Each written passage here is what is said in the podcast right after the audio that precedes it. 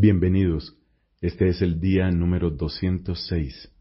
Estamos leyendo toda la Sagrada Escritura en 365 días. Hoy tenemos textos del libro de Nehemías, del libro de los Proverbios y de la carta de San Pablo a los Colosenses. Hacemos una pausa en nuestro corazón. No es tanto lo que indique el reloj, es lo que indique tu corazón en la disposición para recibir la palabra, para amarla, para recibir su enseñanza y para vivirla. Lo necesitas tú, lo necesito yo. Pidamos esa gracia. En el nombre del Padre y del Hijo y del Espíritu Santo. Amén. Del libro de Nehemías capítulo 4. Cuando Zambalat, Tobías, los árabes, los amonitas y los asdoditas se enteraron de que progresaba la reparación de las murallas de Jerusalén, porque comenzaban a cerrarse las brechas, se enfurecieron y se coaligaron para atacar a Jerusalén y provocar disturbios. Entonces invocamos a nuestro Dios y montamos guardia de día y de noche para protegernos de ellos. El pueblo de Judá decía, flaquea la mano de obra y hay demasiados escombros, Así nosotros no podremos reconstruir la muralla. Nuestros adversarios decían, no sabrán ni verán nada hasta que irrumpamos en medio de ellos. Entonces los mataremos y pondremos fin a la obra. Y cuando llegaban los judíos que vivían cerca de ellos, nos repetían insistentemente, van a atacarlos desde todos los lugares donde habitan. Yo aposté entonces a mi gente en las partes bajas por detrás de las murallas, en los puntos desguarnecidos, disponiendo al pueblo por familias, con sus espadas, sus lanzas y sus arcos. Y al ver que tenían miedo, me levanté y dije a los notables, a los magistrados y al resto del pueblo, No les tengan miedo. Acuérdense del Señor grande y temible, y combatan por sus hermanos, sus hijos, sus hijas, sus mujeres y sus casas. Cuando nuestros enemigos advirtieron que estábamos alerta y que Dios había desbaratado sus planes, volvimos todos a las murallas, cada uno a su trabajo. Pero a partir de ese día, solo la mitad de mi gente hacía el trabajo, mientras la otra mitad tenía en la mano las lanzas, los escudos, los arcos y las corazas, y los jefes estaban detrás de toda la casa de Judá. Los que reconstruían las murallas y los que transportaban las cargas iban armados. Con una mano hacían el trabajo, y con la otra empuñaban el arma. Y los que construían tenían cada uno la espada ceñida a la cintura mientras trabajaban. Además, había junto a mí un hombre encargado de hacer sonar el cuerno. Yo dije a los notables, a los magistrados y al resto del pueblo, la obra es considerable y extensa, y nosotros estamos esparcidos sobre la muralla lejos unos de otros. Allí donde oigan el sonido del cuerno, corran a reunirse con nosotros. Nuestro Dios combatirá a favor nuestro. Así hacíamos el trabajo, mientras una mitad empuñaba las lanzas desde que despuntaba el alba hasta que aparecían las estrellas. En aquella oportunidad dije también al pueblo, que cada uno con su servidor pase la noche en Jerusalén, de noche para montar guardia y de día para trabajar. Pero ni yo, ni mis hermanos, ni mi gente, ni los guardias que me seguían, nos quitábamos la ropa, cada uno llevaba el arma en su mano derecha. Entre la gente del pueblo y sus mujeres se levantó una gran protesta contra sus hermanos judíos. Había algunos que decían, tenemos que entregar en prenda a nuestros hijos y nuestras hijas para conseguir trigo con qué comer y vivir. Otros decían, tenemos que empeñar nuestros campos y nuestras viñas para obtener trigo en medio de la escasez. Y había otros que decían, Hemos tenido que hipotecar nuestros campos y nuestras viñas para pagar el tributo al rey. Ahora bien, nuestra carne es como la carne de nuestros hermanos, nuestros hijos son como los de ellos. Sin embargo, nosotros tenemos que someter a esclavitud a nuestros hijos y nuestras hijas, y algunas de nuestras hijas ya han sido sometidas. Y no podemos hacer nada, porque nuestros campos y nuestras viñas pertenecen a otros. Yo sentí una gran indignación al oír su queja y esas palabras, y después de haber deliberado conmigo mismo, dirigí un reproche a los notables y a los magistrados diciéndoles, Ustedes imponen una carga a sus hermanos. Luego convoqué contra ellos una gran asamblea y les dije, Nosotros, en la medida de nuestros recursos, hemos comprado a nuestros hermanos judíos que habían sido vendidos a las naciones y ahora son ustedes los que venden a sus hermanos, y ellos son vendidos a nosotros mismos. Todos quedaron callados, sin encontrar qué responder. Yo seguí diciendo, lo que ustedes hacen no está bien. ¿No deberían vivir en el temor de nuestro Dios para evitar el desprecio de los paganos nuestros enemigos? También yo, mis hermanos y mi gente les hemos prestado dinero y trigo. Condonemos esa deuda. Devuélvanles hoy mismo sus campos, sus viñas, sus olivares y sus casas, y anulen la deuda de la plata, el trigo, el vino y el aceite que ustedes les prestaron. Ellos respondieron, restituiremos todo sin reclamarles nada. Haremos como tú dices. Entonces llamé a los sacerdotes e hice jurar a la gente que obrarían conforme a esta palabra Luego sacudí el pliegue de mi manto y dije, Así sacuda Dios fuera de su casa y de sus bienes a todo aquel que no cumpla esta palabra, que así sea sacudido y dejado sin nada. Toda la asamblea respondió, Amén, y alabó al Señor. El pueblo obró conforme a esta palabra. Además, desde el día en que se me designó para el cargo de gobernador en el país de Judá, desde el vigésimo hasta el trigésimo segundo año del rey Artajerjes, es decir, durante doce años, ni yo ni mis hermanos comimos del impuesto debido al gobernador.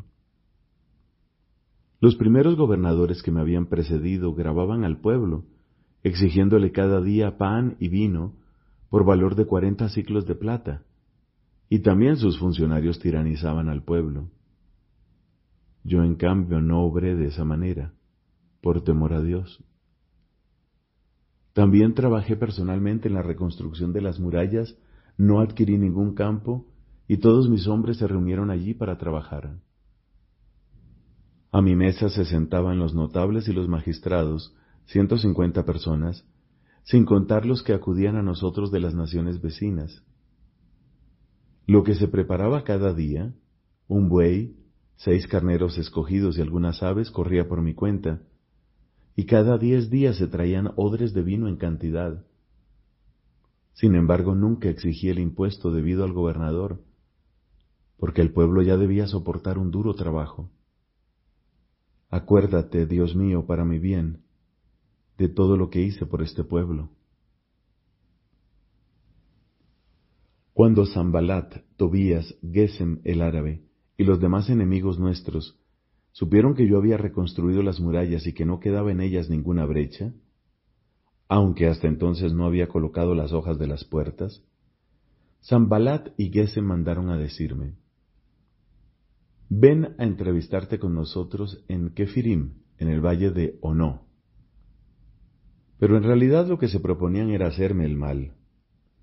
Entonces les envié unos mensajeros para decirles, tengo muchísimo trabajo y no puedo bajar ¿Por qué va a suspenderse la obra mientras yo la abandono por bajar a verlos? Cuatro veces me hicieron la misma invitación y siempre les di la misma respuesta. Por quinta vez, Zambalat me mandó a decir lo mismo por medio de su servidor, que traía en la mano una carta abierta. En ella estaba escrito, Se oye decir entre la gente, y lo confirma Gazmú, que tú y los judíos piensan sublevarse, y por eso reconstruye las murallas. Según esos rumores, tú vas a ser su rey, e incluso has establecido profetas para que proclamen en Jerusalén refiriéndose a ti, hay un rey en Judá. Y ahora el rey va a ser informado de todo esto. Ven entonces y pongámonos de acuerdo. Yo le mandé a decir, no ha sucedido nada de lo que tú dices, sino que son puras invenciones tuyas. En realidad lo que ellos querían era intimidarnos pensando, sus manos se cansarán de trabajar y la obra no se realizará. Y ahora, Señor, fortalece mis manos.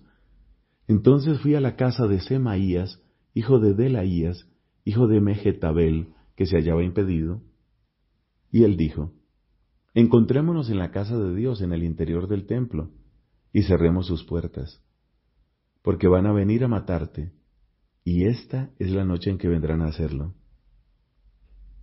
Yo repliqué, ¿va a huir un hombre como yo? ¿Y qué hombre de mi condición podría entrar en el templo y permanecer con vida? No entraré. Yo había reconocido en efecto que no era Dios el que lo había enviado. Si había pronunciado esa profecía acerca de mí, era porque lo había enviado Tobías. Lo habían sobornado para que yo me dejara intimidar, y obrando de esa manera cometiera un pecado. Así me habrían infamado para cubrirme de oprobio. Acuérdate, Dios mío, de Tobías por lo que hizo, y también de Noadías la profetisa, y de todos los demás profetas que trataban de intimidarme. Las murallas quedaron terminadas el día 25 de Elul, al cabo de cincuenta y dos días. Cuando todos nuestros enemigos se enteraron, todas las naciones vecinas quedaron vivamente impresionadas. Se sintieron muy humilladas a sus propios ojos y reconocieron que el trabajo había sido ejecutado gracias a nuestro Dios. Aún en aquellos días, algunos notables de Judá se carteaban frecuentemente con Tobías, porque estaban ligados a él por un juramento, ya que era yerno de Secanías, hijo de Ará, y su hijo, Yohanán, se había casado con la hija de Mesulam, hijo de Berequías. Ellos hablaban bien de él en mi presencia y le transmitían mis palabras. Tobías, por su parte, enviaba cartas para intimidarme. Palabra de Dios, te alabamos, Señor. Del libro de los Proverbios, capítulo 26, versículos del 15 al 28. El perezoso hunde su mano en el plato y se fatiga de solo llevarla a la boca. El perezoso se tiene por más sabio que siete personas que responden con acierto. Como agarrar de las orejas a un perro suelto es entrometerse en una disputa ajena. Como un loco que arroja al azar teas y flechas mortíferas, así es el hombre que engaña a su prójimo y después le dice, no era más que una broma.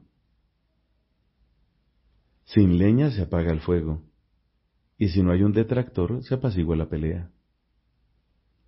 Carbón para las brasas y leña para el fuego es el pendenciero para atizar una disputa.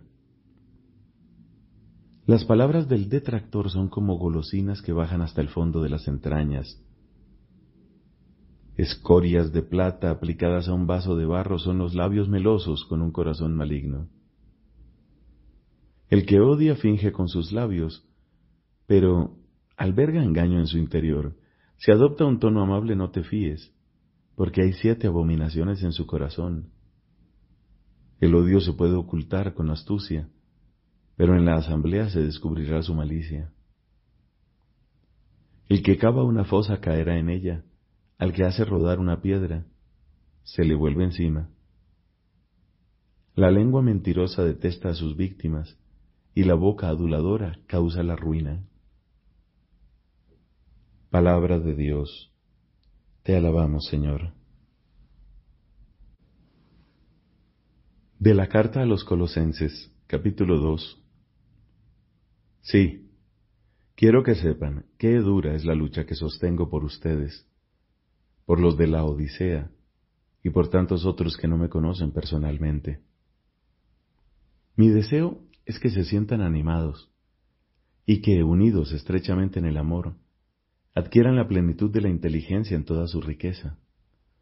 Así conocerán el misterio de Dios que es Cristo, en quien están ocultos todos los tesoros de la sabiduría y del conocimiento.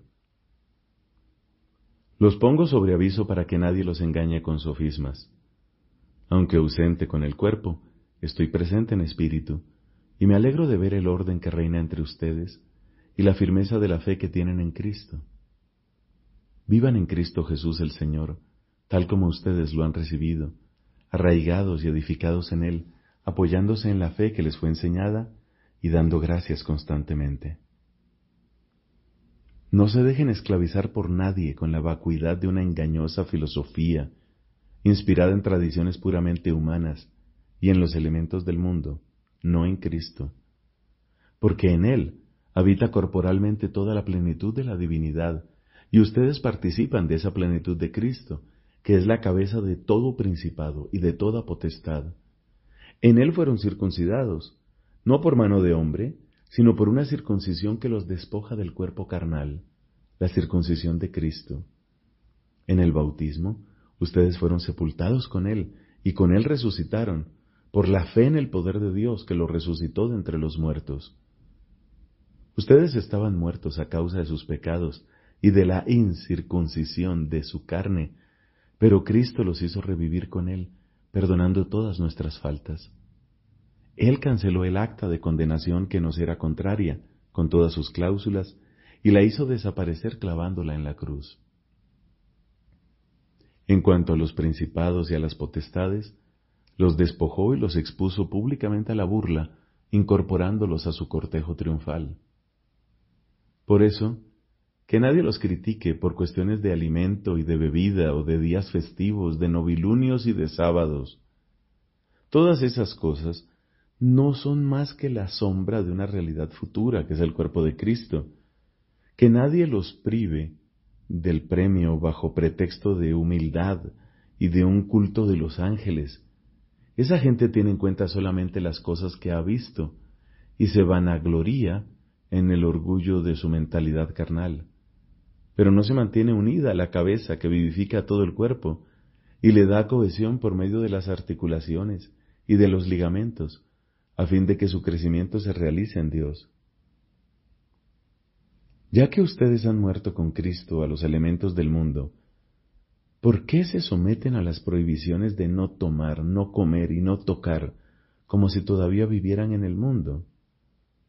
Todo esto se refiere a cosas destinadas a ser destruidas por su mismo uso, y no son más que preceptos y doctrinas de hombres, estas doctrinas tienen una cierta apariencia de sabiduría por su religiosidad, su humildad y su desprecio del cuerpo, pero carecen de valor y sólo satisfacen los deseos de la carne.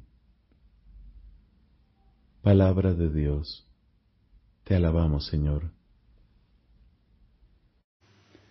La penitencia interior del cristiano puede tener expresiones muy variadas la escritura y los padres insisten sobre todo en tres formas, el ayuno, la oración, la limosna, que expresan la conversión con relación a sí mismo, con relación a Dios y con relación a los demás. Junto a la purificación radical operada por el bautismo, o por el martirio citan como medio de obtener el perdón de los pecados los esfuerzos realizados para reconciliarse con el prójimo, las lágrimas de penitencia, la preocupación por la salvación del prójimo, la intercesión de los santos y la práctica de la caridad que cubre multitud de pecados. La conversión se realiza en la vida cotidiana mediante gestos de reconciliación, la atención a los pobres, el ejercicio y la defensa de la justicia y del derecho, por el reconocimiento de nuestras faltas ante los hermanos, la corrección fraterna, la revisión de vida, el examen de conciencia, la dirección espiritual, la aceptación de los sufrimientos, el padecer en la persecución a causa de la justicia, tomar la cruz cada día y seguir a Jesús es el camino más seguro de la penitencia. Eucaristía y penitencia. La conversión y la penitencia diarias encuentran su fuente y su alimento en la Eucaristía, pues en ella se hace presente el sacrificio de Cristo que nos reconcilió con Dios. Por ella son alimentados y fortificados los que viven de la vida de Cristo. Es el antídoto que nos libera de nuestras faltas cotidianas y nos preserva de pecados mortales. La lectura de la Sagrada Escritura, la oración de la liturgia de las horas y del Padre nuestro, todo acto sincero de culto o de piedad reaviva en nosotros el espíritu de conversión y de penitencia y contribuye al perdón de nuestros pecados. Los tiempos y los días de penitencia a lo largo del año litúrgico, el tiempo de cuaresma, cada viernes en memoria de la muerte del Señor son momentos fuertes de la práctica penitencial de la Iglesia. Estos tiempos son particularmente apropiados para los ejercicios espirituales, las liturgias penitenciales, las peregrinaciones como signo de penitencia, las privaciones voluntarias como el ayuno y la limosna la comunicación cristiana de bienes, obras caritativas y misioneras. El proceso de la conversión y de la penitencia fue descrito maravillosamente por Jesús en la parábola llamada del Hijo Pródigo, cuyo centro es el Padre Misericordioso. La fascinación de una libertad ilusoria, el abandono de la casa paterna, la miseria extrema en que el hijo se encuentra tras haber dilapidado su fortuna, la humillación profunda de verse obligado a apacentar cerdos y peor aún, la de desear alimentarse de las algarrobas que comían los cerdos. La reflexión sobre los bienes perdidos, el arrepentimiento y la decisión de declararse culpable ante su Padre, el camino de retorno, la acogida generosa del Padre, la alegría del Padre. Todos estos son rasgos propios del proceso de conversión. El mejor vestido, el anillo y el banquete de fiesta son símbolos de esta vida nueva, pura, digna, llena de alegría, que es la vida del hombre que vuelve a Dios y al seno de su familia, que es la Iglesia. Solo el corazón de Cristo, que conoce las profundidades del amor de su Padre, pudo revelarnos el abismo de su misericordia de una manera tan llena de simplicidad y de belleza. El pecado es, ante todo, ofensa a Dios, ruptura de la comunión con Él. Al mismo tiempo, atenta contra la comunión con la Iglesia. Por eso, la conversión implica a la vez el perdón de Dios y la reconciliación con la Iglesia, que es lo que expresa y realiza litúrgicamente el sacramento de la penitencia y de la reconciliación. Solo Dios perdona los pecados, porque Jesús es el Hijo de Dios, dice de sí mismo. El Hijo del Hombre tiene poder de perdonar los pecados en la tierra y ejerce ese poder divino. Tus pecados están perdonados.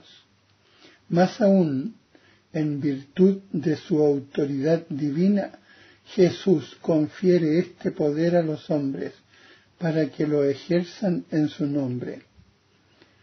Cristo quiso que toda su iglesia, tanto en su oración como en su vida y su obra, fuera el signo y el instrumento del perdón y de la reconciliación que nos adquirió al precio de su sangre. Sin embargo, confió el ejercicio del poder de absolución al ministerio apostólico, que está encargado del ministerio de la reconciliación. El apóstol es enviado en nombre de Cristo y es Dios mismo quien a través de él exhorta y suplica, dejaos reconciliar con Dios.